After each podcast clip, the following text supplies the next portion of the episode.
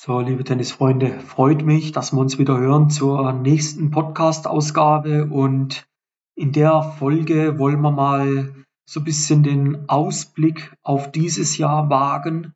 Auf was kommt es dieses Jahr an? Was verändert sich alles? Auf was musst du achten, wenn du ja vielleicht schon ein bisschen den Blick Richtung äh, Interclub, Richtung Verbandsrunde im äh, Mai, Juni richten möchtest? Was muss sich verändern bei dir, damit du dort erfolgreich spielen kannst. Und ja, vielleicht für euch als Info, warum ist die Folge entstanden? Ja, weil in den letzten Tagen doch sehr, sehr oft immer wieder die gleichen Fragen eingeprasselt sind. Und ja, dann packen wir das doch mal in eine Podcast-Folge. Ich weiß, dass eine gewisse Reichweite mittlerweile vorhanden ist, dass wir relativ groß werden, immer größer werden mit dem Podcast, dass auch ja, definitiv euer Verdienst, weil ihr hört ihn am Ende. Und ja, deshalb geben wir euch jetzt da wieder geilen Content rüber, damit wir A weiter wachsen und damit wir B aber auch euch bestmöglichst auf die nächsten Aufgaben, die da im Raum stehen, vorbereiten können. Und wie gesagt, viele Fragen. Deshalb jetzt mal die Antworten auf diese Fragen. Ich werde die Fragen jetzt nicht explizit auf eine Person runterbrechen, sondern vielmehr diese ja, euch die Antworten servieren aufgrund von dem, was da so im Raum gestanden ist. Und da haben wir so sieben bis acht Punkte mal rauskristallisieren können. Die haben sie mal rausgespiegelt. Und würde sagen, wir starten direkt mit dem ersten Punkt. Ist auch gleich ein sehr, sehr wichtiger Punkt. Und der wird schon entscheiden, ob du dein Tennis einen Schritt weiterbringst dieses Jahr, ob du auf dem Level stagnierst oder ob du sogar von einigen überholt wirst, weil ich kann dir nur sagen, es gibt sehr, sehr viele Spieler, die mittlerweile erkannt haben, wie schnell man ja die Abkürzung nehmen kann, wie schnell man Leute vor sich überholen kann, wenn man mit Coaches noch enger zusammenarbeitet. Und die Leute hinter euch, seid euch immer bewusst, die ruhen sich nicht aus, die schlafen nicht, die haben, wie man so schön sagen, die Witterung aufgenommen. Ja, die haben die, die, die sind dran an euch. Und jetzt gilt's, den Abstand eben, äh, ja, aufrecht zu erhalten und natürlich auch den Abstand nach vorne weiter zu verkürzen. Und ein wichtiger Punkt, den er da verinnerlichen müsst, den er begreifen müsst, den er checken müsst, ist, dass er die Basics beherrschen müsst. Das ist jetzt keine nagelneue Erkenntnis, aber es ist eine Erkenntnis aus dem letzten Jahr, wo ich unzählige Matches auf unterschiedlichsten Altersstufen beobachtet habe und eben sehe, dass die Spielerinnen und Spieler unabhängig von der Altersklasse. Ich möchte jetzt da gar niemand hinten anstellen und sagen, bei den Frauen aber kommt das häufiger vor oder bei den Männern in der Alterskategorie. Nein, es ist, es zieht sich eigentlich wie ein roter Faden durch. Die Basics werden nicht mehr beherrscht. Ja, das heißt, für mich ist ein Basic einmal vom Boden weggerechnet 1,50 Meter den Ball übers Netz spielen zu können. Ja? Das heißt, du lässt zwischen Netzkante und Flugbahn dort, wo der Ball am Netz drüber geht, mal noch einen halben Meter Abstand. Das hat auch nichts mit Ball reinschieben oder Mondbälle spielen zu tun. Das ist eine gesunde, gebogene Flugbahn. Und die garantiert dir, dass du weniger Netzfehler machst. Ein weiterer Basic ist, der auch sehr, sehr wichtig ist, lasst Abstand zu den Linien. Kommt weg von dem Punkt, dass ihr euch selber besiegt. Wenn ihr diese zwei Basics einmal auf die Reihe kriegt, kontrollierte Flugbahn, Abstand zu den Seitenlinien und zur Grundlinie, ihr werdet automatisch mehr Matches gewinnen. Ja? Und das kann ich jedem nur an die Hand legen, das kann ich euch nur von Herzen mit auf den Weg geben. Trainiert das, arbeitet daran und ihr werdet definitiv erfolgreicher Tennis spielen. Ein zweiter Punkt, was auch extrem häufig letztes Jahr aufgefallen ist, auch dieses Jahr bereits nach 17 Tagen, ja, also zum heutigen Zeitpunkt der Aufnahme sind wir beim 17. Januar. Es kriegen die Spieler nicht auf die Kette, mehr frei zu spielen. Ja, dann heißt es gerade bei Jüngeren jetzt, ja, dürfen sich die Eltern oder auch die jüngeren Spieler jetzt gerne mal explizit angesprochen fühlen. Ja, ich trainiere ja schon fünfmal die Woche. Ja, hahaha, ich trainiere fünfmal die Woche. Ja, was wird da gemacht? da wird völlig weg von der Realität teilweise trainiert. Ja, es tut mir leid, es ist so, ich sehe es mit eigenen Augen. Es wird auch von Kollegen, mit denen ich in engem Austausch stehe, immer wieder bestätigt. Und mein und unser Appell ist, trainiert Matchner, macht mehr Matchtraining, spielt mehr frei. Ja, und meine Empfehlung für euch, ja, und ich meine das wirklich gut mit euch, ich meine es ernst, ihr wollt euch verbessern, dann macht's auch richtig verdammt normal. Einmal die Woche Training, einmal die Woche freispielen. Zweimal die Woche Training, einmal die Woche freispielen. Trainierst du dreimal die Woche, spielst du trotzdem einmal die Woche frei. Spielst du viermal, die trainierst du viermal die Woche, spielst du trotzdem einmal die Woche frei. Hört auf, nur stupide zu trainieren. Ihr müsst auch mal das Tennis wieder spielen. Und das ist der Übergang zum dritten wichtigen Punkt, was dieses Jahr auch entscheidend sein wird, ob du mit deinem Tennis einen Schritt weiterkommst oder nicht. Ja, die Frage wird sein, beherrschst du gewisse Spielzüge, kannst du einen Platz öffnen und dann den offenen Platz mit einem Spielzug anspielen oder spielst du einfach nur das Prinzip Hoffnung? Immer mehr Hobbyspieler auch haben erkannt, welche Macht hinter den Spielzügen steckt und wie einfach das ist, damit freie Punkte zu erspielen. Ja, und überlege dir mal, setz dich mal hin, nimm ein Blatt Papier, nimm einen Stift, frage dich, was sind deine Stärken, was zeichnet dich auf dem Platz aus und erarbeite diesbezüglich explizit Spielzüge, die darauf passen. Das wird ein entscheidender Hebel in diesem Jahr werden, ob dein Spiel besser wird oder nicht. Ja?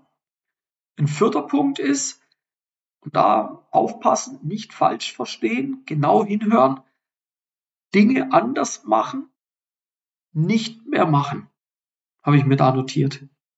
Heißt, man sagt ja immer wieder, ja, mach auch mal die Dinge anders wieder, also spiel mal mehr Stoppbälle, lass den Schrott bleiben. Hört auf, Dinge komplett anders zu machen. Ja, mal eine Variation mit einem Slice rein, alles okay, aber irgendwo bleibt bei den Basics.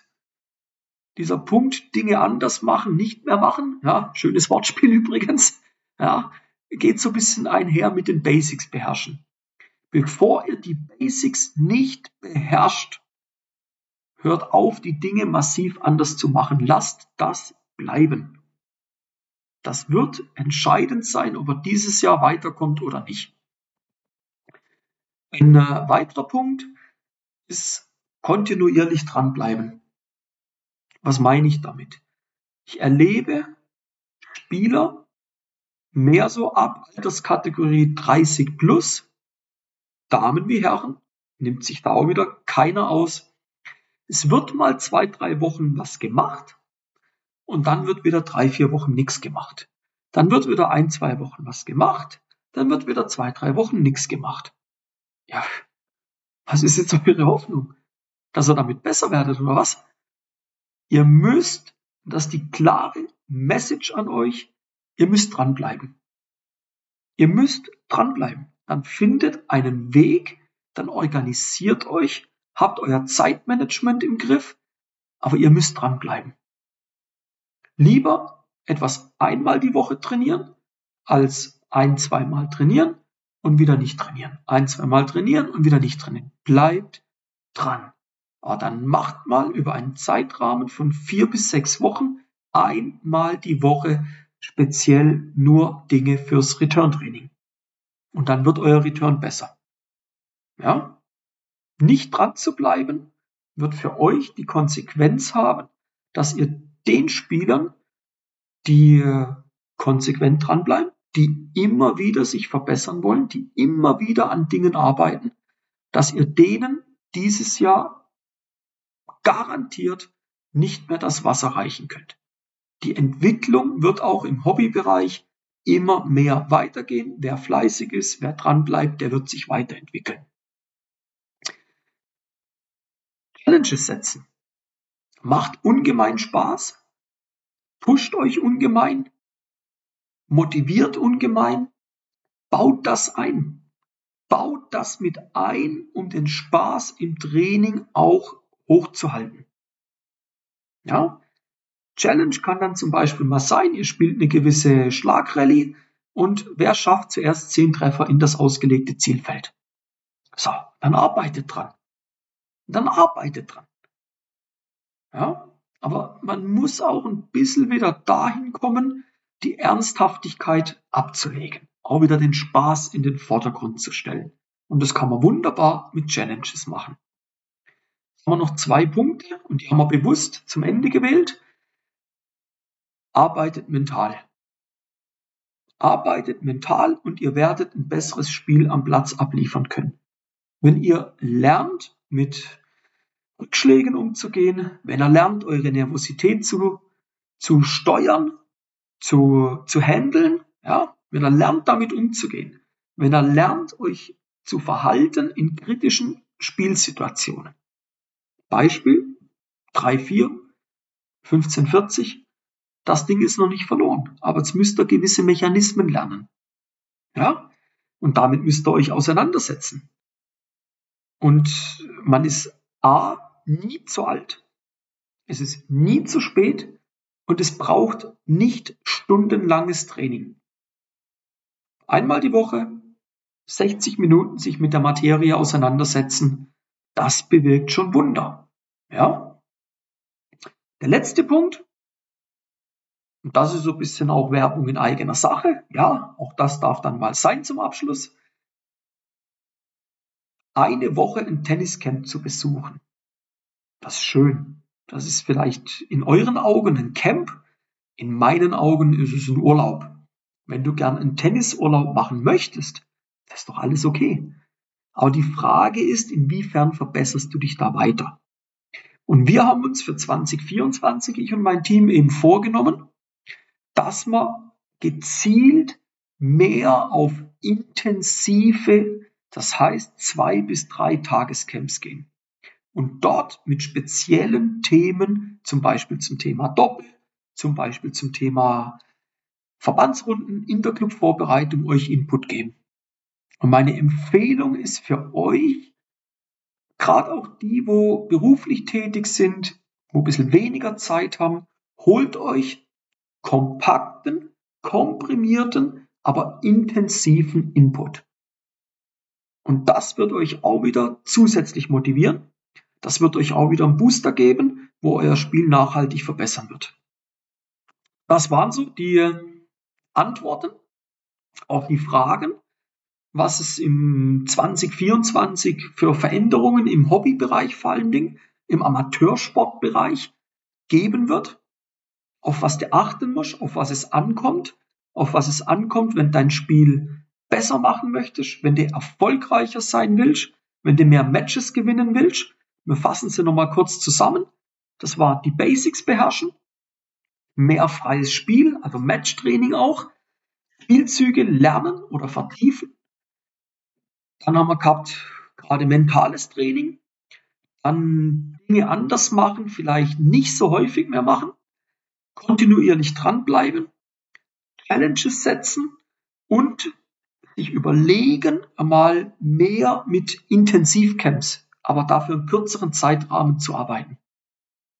Das ist so das, wo ich glaube, das wird dieses Jahr euer Spiel definitiv besser machen.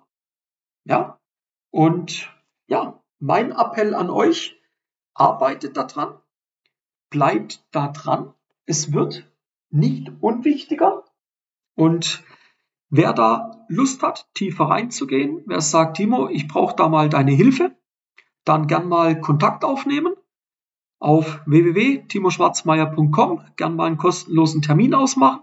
Dann schauen wir, ob ich dir helfen kann, wie ich dir helfen kann. Und ja, freue mich, wenn wir uns in der nächsten Podcast-Folge hören. Bis dann, euer Timo von Tennis Tactics.